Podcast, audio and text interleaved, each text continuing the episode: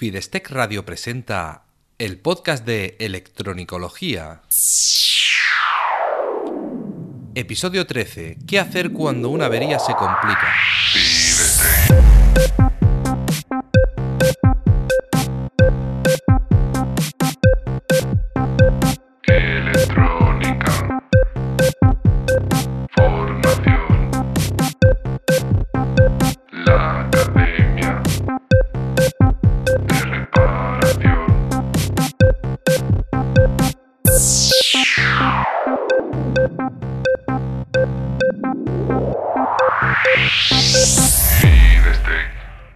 Hola, ¿qué tal? Bienvenido al podcast de Electronicología, el programa de Fidestec Radio donde hablamos sobre reparación electrónica, organización del trabajo, diagnóstico e investigación de causas de avería y en general todo lo que tenga que ver con la parte práctica de la electrónica desde el punto de vista de la reparación. Soy Eugenio Nieto y desde Fidestec tengo la intención de ayudarte a mejorar como técnico de reparación para que no te conformes con hacer que algo vuelva a funcionar, sino que además seas capaz de analizar, reparar y prevenir futuras averías para convertirte en el profesional que todos buscan. En el programa de hoy vamos a hablar de algo que es eh, más habitual de lo que nos gustaría, que es que las averías se compliquen. A veces afrontar la situación de una forma u otra afecta directamente al resultado, es decir, que solamente la forma de afrontar una avería puede hacer que no lleguemos a repararla.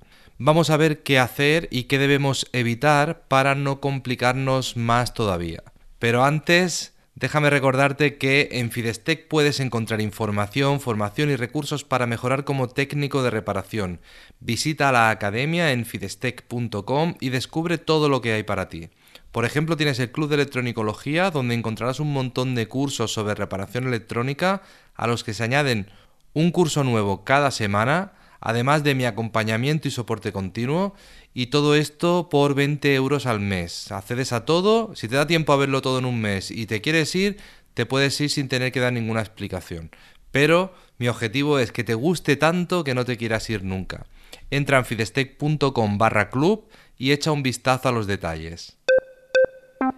Es realmente común que una avería se complique. Cuanto más tiempo llevas reparando, más casos difíciles te habrás encontrado. Y no es habitual llegar y solucionar una avería sin esfuerzo. Esto a veces pasa, pero lo, lo habitual por desgracia es que no sea tan sencillo. Cada vez que me enfrento a una avería, tengo la duda de si seré capaz de solucionarla. Por muchos años que lleve y por muchas averías similares que haya reparado, las dudas no desaparecen nunca. Siempre me pasa igual. Y es que me ha pasado demasiadas veces que cuando todo parecía claro desde el principio, que más o menos he dicho, vale, todo va por aquí, parece que va a ser sencillo, al final resulta que la causa de la avería no tiene nada que ver y, tengo que volver a empezar. Reparar averías electrónicas requiere humildad. Y si la pierdes, las máquinas te la devuelven. O sea que ahí no hay, no hay escapatoria. Uno no puede hacerse pasar por lo que no es. Actitud, qué palabra tan importante. A veces es cuestión solamente de dedicarle más o menos tiempo para poder resolver una avería. Pero la actitud con la que nos ponemos a reparar es realmente importante. Hablo mucho siempre de actitud, pero es que es esencial. Tanto para cuando nos estamos preparando para, para dedicarnos a esta profesión, como para afrontar los pequeños retos del día a día. Vamos a imaginarnos dos casos distintos, pero en los que la avería es exactamente la misma. Imaginémonos la misma máquina, la misma avería.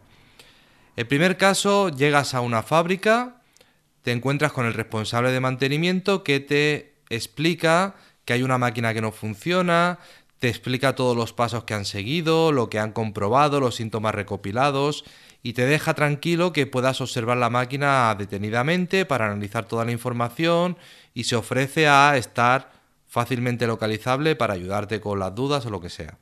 Básicamente sigues el método que enseño en el máster de electronicología para avanzar según la información que obtienes en cada paso, es decir, recopilando información en todos los pasos y aprovechando esa información para seguir avanzando. Ahora vamos a imaginarnos otro caso en el que llegas a esa misma fábrica, pero Después de un atasco, llegas, aparcas el coche en zona azul y no puedes tardar más de dos horas en irte para que no te multen.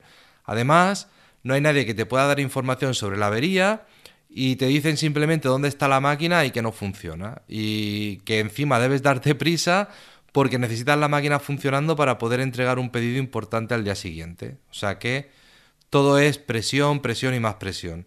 Encima no hay nadie que te detalle toda la información que ellos han recopilado y empiezas prácticamente de cero. Pues en ambos casos es la misma máquina y teóricamente deberías seguir los mismos pasos.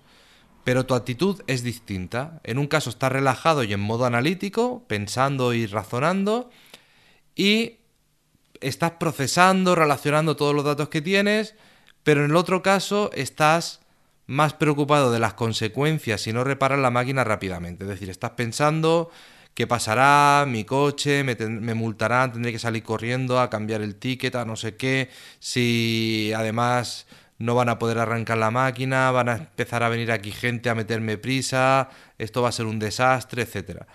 Al final estás en situaciones totalmente distintas y, y esta situación de, de estrés y depresión te puede llegar a bloquear. Aunque no lo parezca, aunque parezca que la avería va a ser sencilla, pero te puede bloquear el estar pendiente de todos esos temas. Incluso hay que tener cuidado porque estas situaciones de estrés y depresión pueden hacer que tengamos un accidente. Las posibilidades se multiplican exponencialmente cuando nos enfrentamos a una avería con presión y, pensando en lo que no tenemos que estar pensando. ¿Qué es lo mejor y lo peor que podemos hacer en, una situación difícil donde la avería no es evidente, no está clara y debemos eh, dar una serie de pasos, incluso nos podemos estar quedando atascados. Pues cuando te enfrentes a una avería lo que debes intentar siempre es, para empezar, que tu cuerpo esté cómodo, ¿vale? Esto suena, puede sonar incluso absurdo, pero si trabajas con sueño o te está doliendo la cabeza o si tienes hambre o sed simplemente, puede disminuir nuestra capacidad analítica y de atención. Puede ser que eh, estemos pensando, me duele la cabeza, tenía que tomarme algo, ahora no tengo aquí ninguna pastilla, no sé qué. Todo eso hace que no estemos 100% centrados en, en, en, el problema que tenemos delante. Tampoco ayuda a pensar en quién ha, tenido la culpa o lo mal que alguien ha hecho su trabajo o cosas así que, es habitual. Incluso a veces estás en una máquina y un trabajador está diciendo, sí, porque aquel ha hecho y no sé qué, y ese siempre está igual y no sé qué. Eso no ayuda, ¿vale? Nos puede ayudar un, hecho objetivo de que alguien haya, hecho una operación incorrecta y eso haya podido afectar a la avería. Pero no nos ayuda el enterarnos de todos los problemas que tiene allí la gente y todo eso, porque eso lo podemos dejar para el análisis de causas, para más adelante, y centrarnos más en, la información y en los datos que realmente son relevantes para resolver la avería.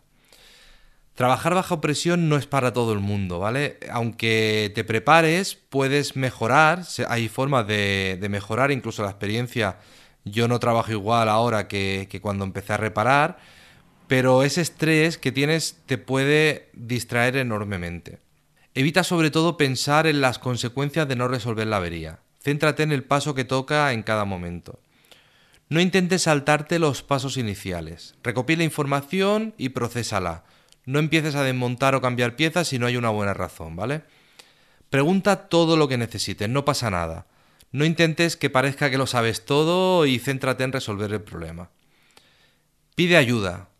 Si, y si finalmente ves que el problema es tu falta de conocimiento de herramientas y que, y que no puedes resolverlo porque no das más de ti, piensa en qué puedes hacer para que la próxima situación parecida sea un éxito. Si debes formarte mejor, si debes buscar información o investigar sobre un tema concreto, o si debes comprar una herramienta porque no has podido desmontar o no has podido medir o, cualquier historia, tenlo en cuenta para ir mejorando para que las siguientes averías, si te vuelves a encontrar un caso igual, no vuelvas a, a fracasar y puedas resolverla y que esto haya sido simplemente un aprendizaje. ¿Qué pasa si a pesar de todo me quedo bloqueado? Pues a veces, sin saber cómo o simplemente porque la avería es realmente compleja, nos atascamos y no nos vemos capaces de seguir. escribí un artículo sobre el tema, porque realmente me ha pasado muchas veces. Te dejo el enlace en las notas del episodio. Y ese artículo generó muchos más comentarios de los que esperaba. O sea que me di cuenta que era un tema que no era yo un bicho raro, sino que es algo común. Porque es común realmente que nos pasen estas cosas. Y cada uno desarrolla sus propios métodos y sus propios trucos. Básicamente, lo que suele funcionar mejor es tomar distancia, parar un momento y analizar toda la información de nuevo. Puede que nos hayamos centrado en algo y dejemos de tener en cuenta el resto de datos, nos hayamos cerrado demasiado a algo muy concreto y no tengamos en cuenta que hay otros indicios, otros síntomas que nos pueden llevar por otro camino. Descansar la mente suele funcionar muy bien. La información está desordenada, eh, vamos metiendo datos en la cabeza según vamos investigando y al descansar nuestro cerebro se desfragmenta como un disco duro, se, se reordena, toda esa información, todos esos datos se reordenan y es más fácil que los integremos y los entendamos. Es decir, que tengamos una información procesada que realmente nos ayude, no solamente un montón de datos ahí sueltos bailando. Si puedes dejarlo para el día siguiente, hazlo, ¿vale? No siempre se puede, pero si puedes, que es una avería que no es que no es muy urgente, déjalo para el día siguiente y verás, lo verás todo muchísimo más claro y ahorrarás un montón de tiempo en total, porque vas a estar dos o tres horas machacándote hasta que abandones y si después de una hora, cuando ya has analizado más o menos la información, ves que no avanzas, déjalo y el día siguiente a lo mejor en 10 minutos lo resuelves porque toda esa información está ordenada. A mí me ha pasado, ¿eh? me ha pasado de, dedicarle un día entero a un equipo y estar a las 11 de la noche eh, dándole vueltas y al final el jefe echarme a mi casa y al día siguiente llegar y en 10 minutos resolverlo todo como por arte de magia. Y, la, solución estaba ahí, la vería era la misma, no había venido un duende ahí a manipular nada, simplemente es que el cerebro estaba agotado y no lo veía.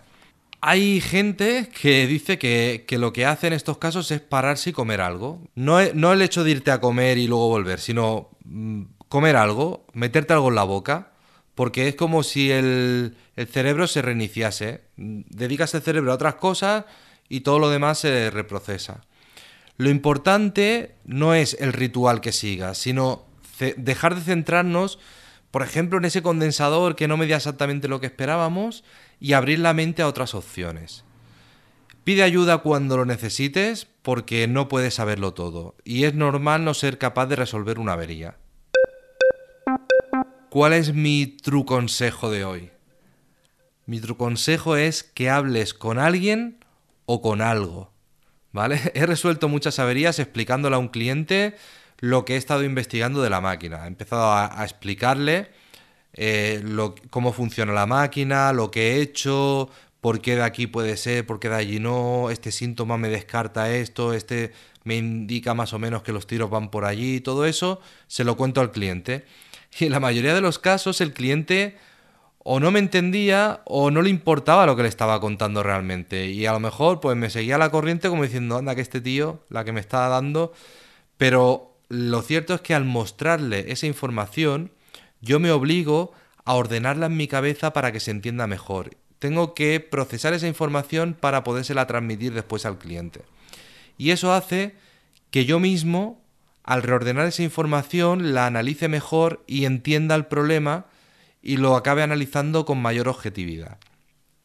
Si no tienes a nadie con quien hablar, habla con algo, con un objeto, ¿vale? Hay gente que lo hace, que habla con un objeto, le empieza, le empieza a explicar y al explicárselo se reordena, ¿vale? Parece que estemos locos, pero bueno, también parece que estemos locos cuando nos ponemos a soldar componentes y, empezamos a hablar de electrónica con alguien que no sabe. Nos tratan de locos igual, ¿qué más da? Incluso otra opción es dibujar un esquema como si te estuvieses preparando para dar una presentación en público explicando este caso en el que estás. Eso te puede ayudar también a ordenar la información. Como conclusiones podemos eh, resumir en que no podemos repararlo todo y esto debemos asumirlo y cuanto mejor preparados estemos, más porcentaje de éxito conseguiremos. La mejor forma de evolucionar es enfrentarnos a situaciones reales. Ningún libro nos ahorra el tener que enfrentarnos a máquinas que parecen estar tomándonos el pelo, clientes que nos estresan sin motivo o simplemente que a veces tengas un mal día. Debes cuidar que tu actitud sea siempre constructiva, debes tenerlo en mente, ser un poco consciente de que debes trabajar tu actitud en cada reparación. Debes intentar centrarte en el problema y analizar los datos hasta conseguir el diagnóstico. Y a partir de ahí todo es mucho más fácil. Con el tiempo, tus clientes respirarán aliviados cuando te vean entrar por la puerta como si apareciese un superhéroe con su capa ondeando al viento, ¿vale? Eh, al final ellos confiarán en ti más eh, que tú mismo, porque ellos verán que resuelves problemas que no es normal que, que los resuelva cualquiera y, tendrán mucha confianza. Aunque tú llegues con esas dudas, cuando ellos te vean llegar, respirarán tranquilos porque saben que, que les vas a aportar alguna solución. Y es que no tenemos superpoderes, pero podemos resolver los problemas que los clientes no son capaces. Así que estamos capacitados para mejorar el mundo y así que debemos o tenemos el deber de, de hacerlo, de intentar mejorar el mundo aunque sea en pequeño. Espero haberte ayudado con esta reflexión y en el próximo episodio te hablaré sobre otro tema, quizás el que tú propongas en los comentarios. Muchas gracias por escucharme y por dejar tu comentario, por dar a me gusta donde veas mis publicaciones, por valorarme con 5 estrellas, por recomendar este episodio en tus redes sociales, por inscribirte en mis cursos en el Club de Electronicología, por comprar mis libros, por gestionar tu taller con mi aplicación FidesGem. Y en definitiva, gracias por ayudarme a crecer, porque así puedo ayudar cada vez a más personas que, como tú, quieren mejorar en este apasionante mundo de la reparación electrónica, es decir, en el mundo de la electronicología. Un abrazo.